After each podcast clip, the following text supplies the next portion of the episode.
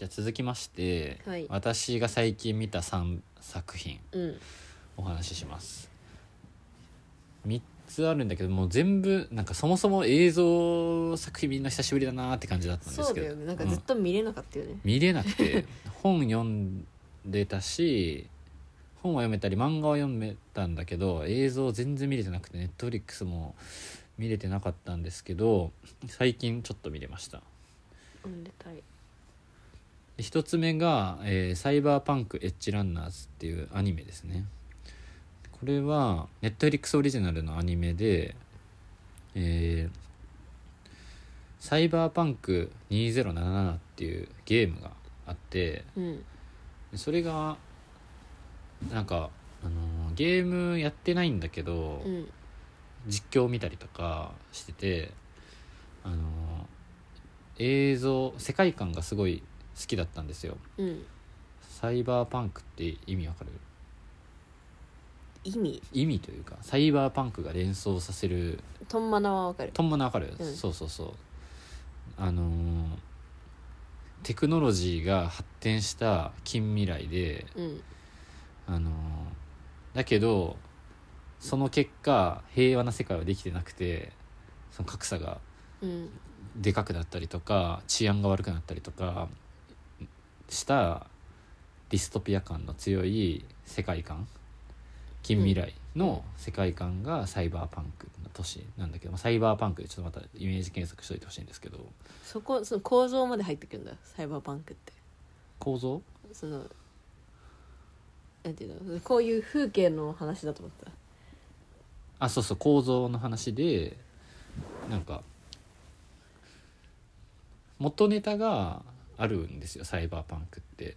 うんあのー SF 作家のウィリアム・ギブスンっていう、えー SF 作家がいてこの人が「ニューロマンサー」っていう小説を書いててこれがあのサイバーパンクっていうジャンルの、まあ、イメージを作った作品うーんでなんかサイ SF 小説とか SF 作品でいくとサイバーパンクっていうジャンルだったりだとかそのポストアポカリプスとか うんまあいろんな、まあ、何ジャンルかこう未来のを描いたジャンルとかがあるわけなんですけど、うんえーまあ、これはまあ近未来でこうインターネットとかネットワークの技術がサイバネティクスと言われる技術とかが、えーどんどん発展していった人間もなんかサイボーグ化していったりとかっうんていう世界観のゲームのアニメ飛んだねうんそのゲーム「サイバーパンク2077」の世界観をでなんか実際に登場するキャラとかを使った、えーハードボイルドアクションアニメーションみたいな感じになってるわけなんですよね最近出たの最近2022年ではあるうんなんかアート系の人界隈の人とかがなんか音楽がいいとか映像がいいとかアニメーションうのんっていうので割と注目されててで私も見たっていう感じですね、まあ結構なんかその電脳化とかを高架機動隊のアニメめっちゃ好きなんだけど俺うんうん高架機動隊はその電脳化とかサイボーグ化みたいなテクノロジーがその物語の本質的なところに入ってるんだけどこの花このサイバーパンクは割とそこに入るっていうよりは、まあ、実際の、まあ、ドラマとか映画とかでもあるようなこう闇社会にでの権力闘争みたいなとか、まあ、いかに生きるのかみたいなハードボイルド系の話に寄ってるっていう感じではあるんだけどでも映像はめちゃくちゃ美しいみたいなうん映像バッキバキ なんかゲーム見てる人とかはああの背景だとかあの場面だみたいな感じでいっぱい出てくるとは言ったバキバキの映像がそもそも好きだからうんバキバキの映像を見ましたって感じですねなるほどねうん、で見れた理由は1話が24分で、えー全10話だからっていうのもあります、思ったうん、長いの見てるね本当にしかもちゃんとバキバキだから、うんあの中だるみとかもまあなくうんうん展開も早いし、まあ、展開早い分そのバンバン人死んだりとかあ深掘りされずに、まあ、死んでいったりするから、まあ、そういうのは、ままあ、良さでは良さでもあるよねなんかーこう、うんうんそういうディストピアな世界を描くにあたってで普通に悲しい話ですねさっき予告編見て泣いちゃうって言ってたよねそう悲しい話だったそうん、まあこのルーシーっていうね派手髪ボブの女が出てくるんだけど好きだよねそう ねあの派手髪ボブの女に振り回されるっていうのが好きなんだけど あのルーシーがあの全10話の中で、まあ、キーになるキャラクターなんだけど全然ネ,、うんネタバレじゃない話でいくとあの振り回すのは最初の3話ぐらいで残り7話はメンヘラ化してるっていうのがちょっと残念だったところです派手髪ボブだからね見やすいのでおすすめ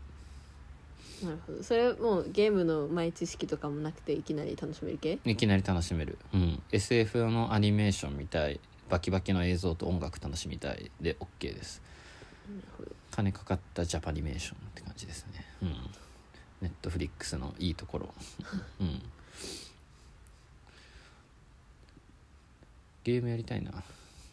ゲームは何何なのスチームチームうんパソコンの Windows のゲームは何なのってどういうことなんかうん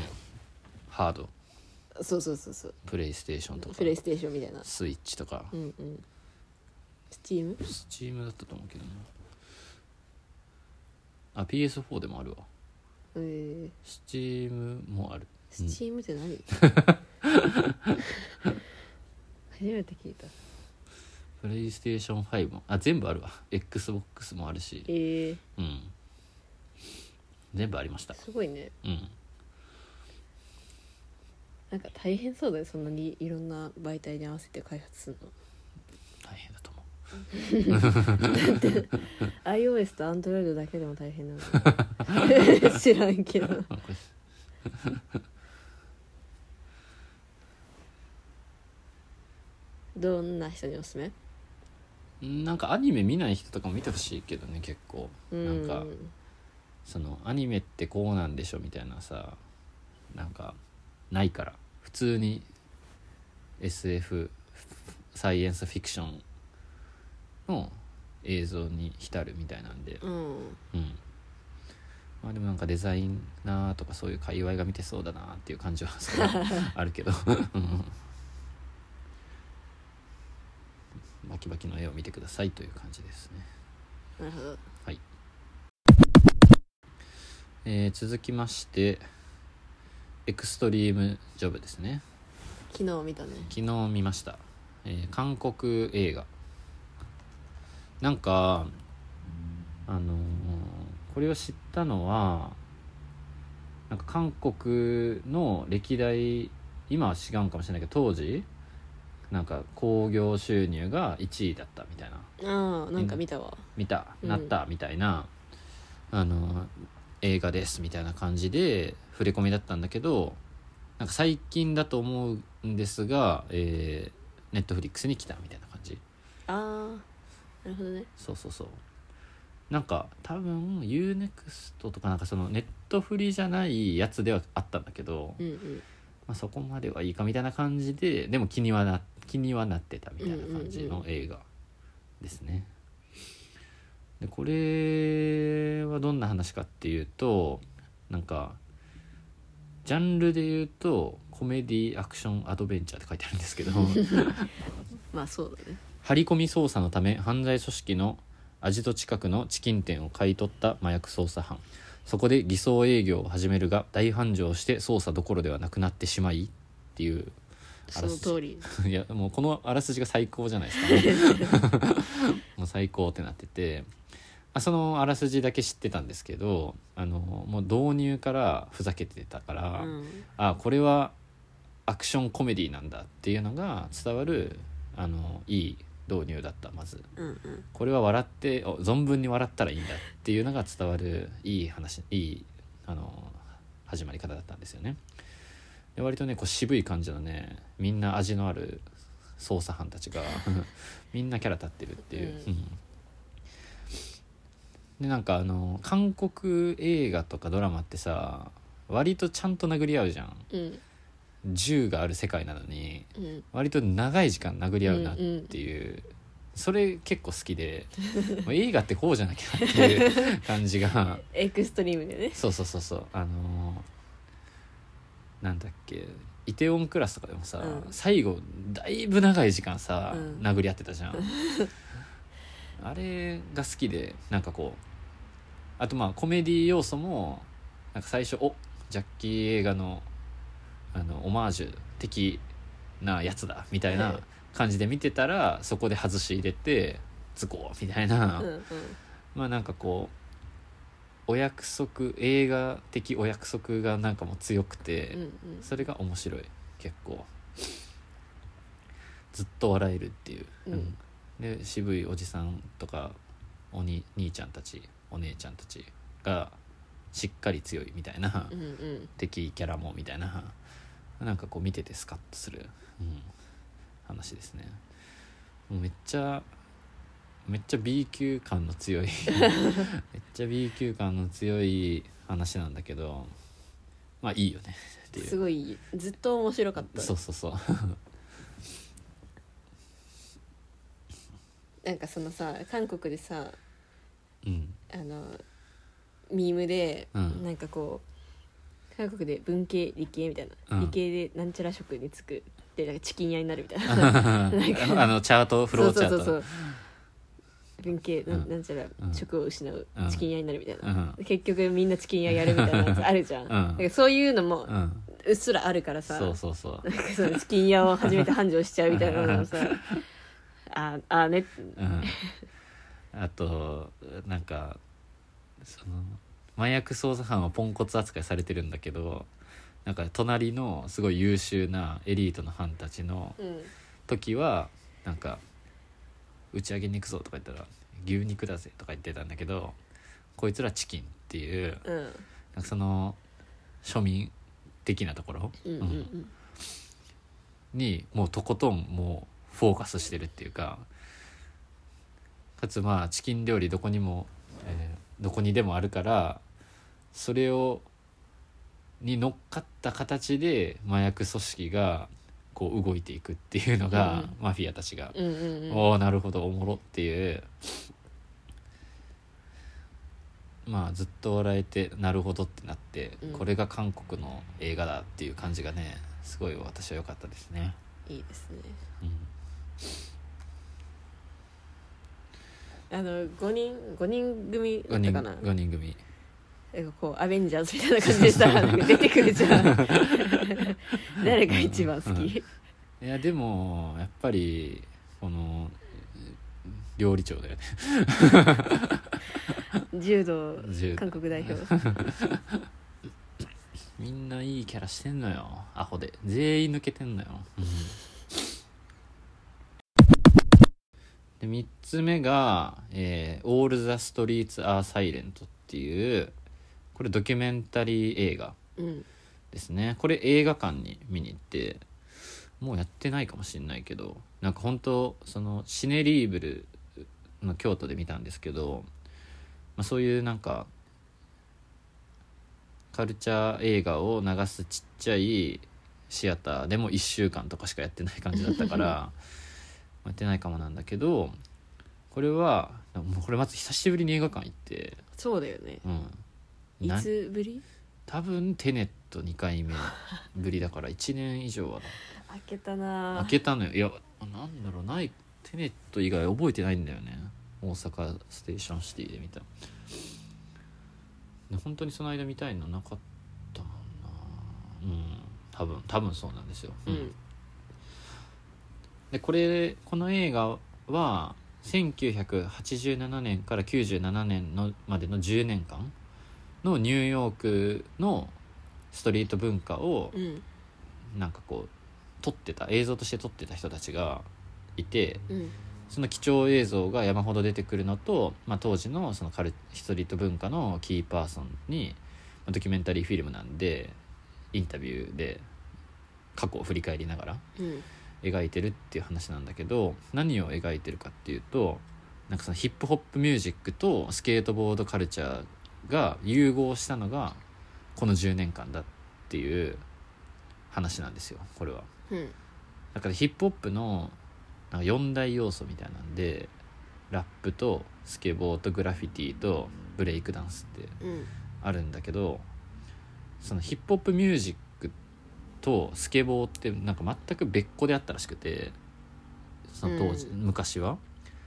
なんか簡単に言うとなんかヒップホップは黒人のものでスケボーは白人のものだったみたいなうん感じがあったんだけど今ではスケボーなんかは特には融合ミックスされてるしヒップホップも白人の人もいるしみたいなうんうん感じになってるじゃないですかでそれはニューヨークで起こったっていう話なんだよねこの時代の。で具体的にはなんかこうなんかこれもうちょっと深掘りしたらちゃんと論文になるような気するんだけど、まあ、最初にさらっと出てきたのが、まあ、ニューヨークのグラフィティライターがあの地下鉄とかグラフィティしてたけど取り締まりが厳しくなってスケボーを始めたとかうんなんかそのスケボーやってた人たちが夜行く行きも行くようになるクラブがあってみたいなそこでヒップホップの、えー人たちとスケーターの人たちがコミコミュニケーションをと取るようになったみたいな話とかそのステューシーステューシーだったっけスプリームのあスプリームスプリームもあってスプリームのオープンの、えー創業した時の話とかそうズーヨークっていうスケートブランドうんが、えースケボーのブランドなんだけどそのスケボーの PV にヒップホップの曲載せてなんかミュージックビデオ作ったみたいなうんこれがなんか本当にあの最初のヒップスケートボードミュージックあの映像だみたいなあの作られたなんか昔からこうスケボーを撮る人があのスケボーする人が映像に撮ってたのやってたんだけどそれになんかこうヒップホップラップ乗せて映画っぽくしてみたいなミュージック PV みたいなの作ったのはこれが一番最初でうんだと思うみたいなことを言っててなんかそれをあの今ズーヨークのミックステープって調べたら40分ぐらいの映像今でも YouTube で出てくるんだけどこれ見たら今でもよくあるストリートカルチャーの映像っていう感じがするんだけど、うんあの当時は一番最初だったみたいななるほどそうでなんかその重要なキーになる場所のクラブの運営に携わってた日本の日本人がいたりとかあのバスタ・ライムズラッパーのとかがうんめっちゃ昔、よ一番最初のあの幼少期の幼少期というか、まあ、デビュー当初の話とかめちゃくちゃ貴重映像盛りだくさんでこれがまたね出てくる大人うん当時振り返るみたいなのがねストリート文化に浸ってそのまんまいい大人になった人たちが出てくるからかっこいいんすよ出てくる人たちもみんなあのレントのうん映画版でうん耳役だった人も出てるよねその人が実はそのクラブにも入り浸っててなんか今死んじゃったあのスケーターの重要人物の人のことがすごい好きだったんですみたいなうんんそうマジでさそのスケートボードのカルチャーの話とかしててあの LA もスケート文スケーター文化すごいあるけど、うんうんでニューヨークのスケーター文化って何が違うってもうニューヨークの方がさ危ないん よ車密度高くてそう端的に言ってるそう障害物多いし障害物多いしだからもうすごいまあそれで確かに育ち方違うよねって思ってぶ 文化の でまああの警察が来たらすぐ逃げたりとか、うんなんかそういう感じひりついた感じはニューヨークだよねやっぱりっていうめっちゃねいい映像いいやり取りおしゃれな空気、うん、がね見れる貴重映画ですねこれは。なるほどって俺もなったそれでさなんかこの時代のニューヨークをさ、うんなんか横軸でまとめようかなみたいなやってなかったそうあのーこれ見て思ったんですけどそのニューヨークなんかそのグラフィティも生まれたしあそうそう映画でも言ってたんだけどあの87年とかって87年から97年までの映画なんだけどなんかニューヨークってスターがいなかったみたいなこと言っててなんかニューうんバスキアも死んだしウォーホルも死んだし、うんなんかアートのところが空いててでなんかこうグラフィティも取り締まりが厳しくなってみたいな感じ、でここでヒップホップとスケートボードが生まれたんだみたいなこと言っててなんかそれと別軸でさニューヨークっていう都市でいろんなアートとかカルチャーがさあってそれが絶妙にこう空気感でリンクしてるんだなっていううんバスキアが死んでとかって思ったしその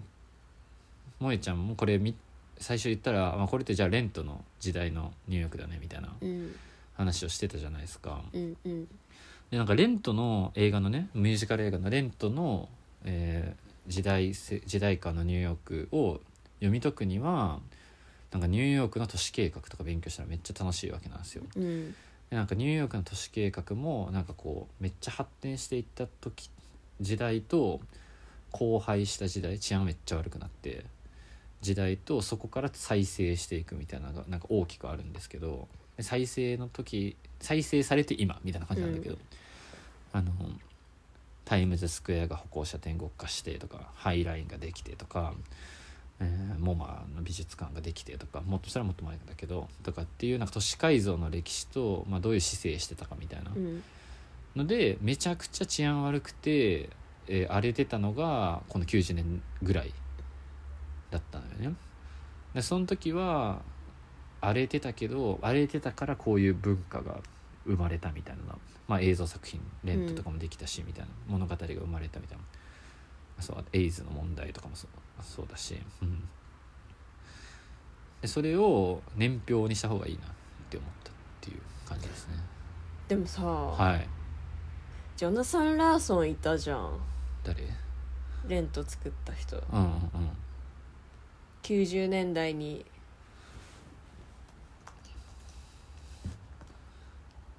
90シーズンズ・オブ・ラブを作った人そう90年に30歳になるうん本当だ60年生まれいるじゃんスターいやまだスターじゃなかったんだけ わどわかりまわかりません、うん、いやちょっと縦軸でよと横軸でちゃんと結んだ方がいい気がするっていうね、うん、ニューヨークのまあそれこそ「シュプリーム」だったりとかブランドであったりとか、まあ、ニューヨークのアートであったりとかヒップホップであったりだとか、あのミュージカル文化ブロードウェイカルチャーとかって結局世界中に影響を与えてるので、まあ、それをねあのこれからもなんかいろんな単体で作品見たりとか、うん 勉強したりとかするたんびにこうスプレッドシートにこ うこの人何年に生まれて何年に死んでこの名作を何年に作ったみたいな 見てるとなんかこう解像度高くニューヨークが見えるのかなと思って作ろうとしていますという感じですね。でこれのそのスケートと、うん、えーヒップホップやってる人たちはうん人種ミックス主にブラック、まあ、ブラックが中心ではあるっていう感じかな、うんうん、でもまあどっちも白人もなるほどなるほアジア系はそのなんかめっちゃマーズっていうすクラブを重要拠点であったマーズっていうクラブを作った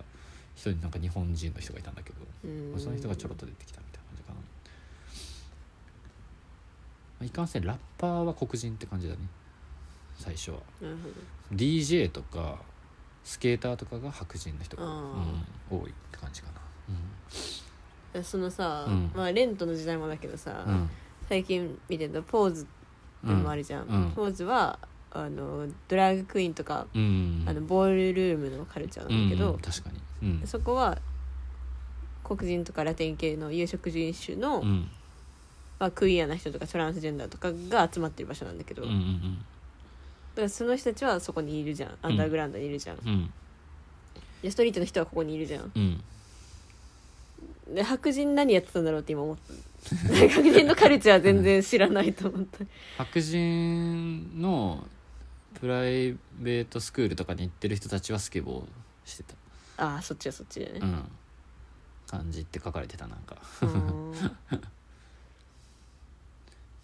てかこれはね結構ね大事な問題なんですけどあの、まあ、今もある問題なんですけど今って音楽シーンの重要なとこに白人いないのよってなってる、うん男で特にうん白人のスターいない問題みたいなのがねあのゆヒップホップとか特に言われてるけどやっぱストリートカルチャーってなんでストリートなんみたいなところにやっぱりあるよねっていう、まあ逆に言うとアートとかでもアーティストだけじゃなまあアーティストもあると思うけどアーティストとかキュレーターとか、まあ、ハイエンドのアート文界隈は白人ばっかりみたいなうんうんのはあるよねっていう、勇気渡辺さん日本人の創業者へークラブうんすごい貴重映像盛りだくさんでストリートカルチャー好きな人見てほしいちょっとこの研究はちゃんとしていきたいなと思いますそうだうん最後に今ネットフリックスはじめ各媒体で「チェーンソーマン」アニメ毎週やってますのでそちらもぜひご覧ください急に4作目を ぶっこんで漫画とアニメどっちがいいいやーそれぞれの良さがあるねうんえあの漫画で上がりきったハードルをアニメーションにしてしょぼくなってないっていうのがすごいうん映像ほの方が上回ってるところもあるしあと解釈基本一致してるのが良いあのアニメになるとカラーになるけどうんなんか全体の色彩的な感じとかああそういうのあるんだトーントーンマナがイメージ通りだから、なるほどうん、ああの声優さんの声とか、うん、もういい感じですねチェーンソーマンは。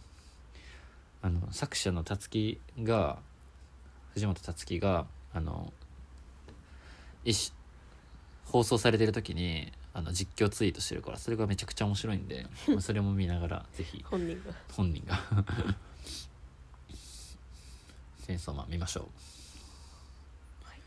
はい、じゃあ久しぶりの最近見た映像の話でしたはいありがとうございましたじゃおチャオ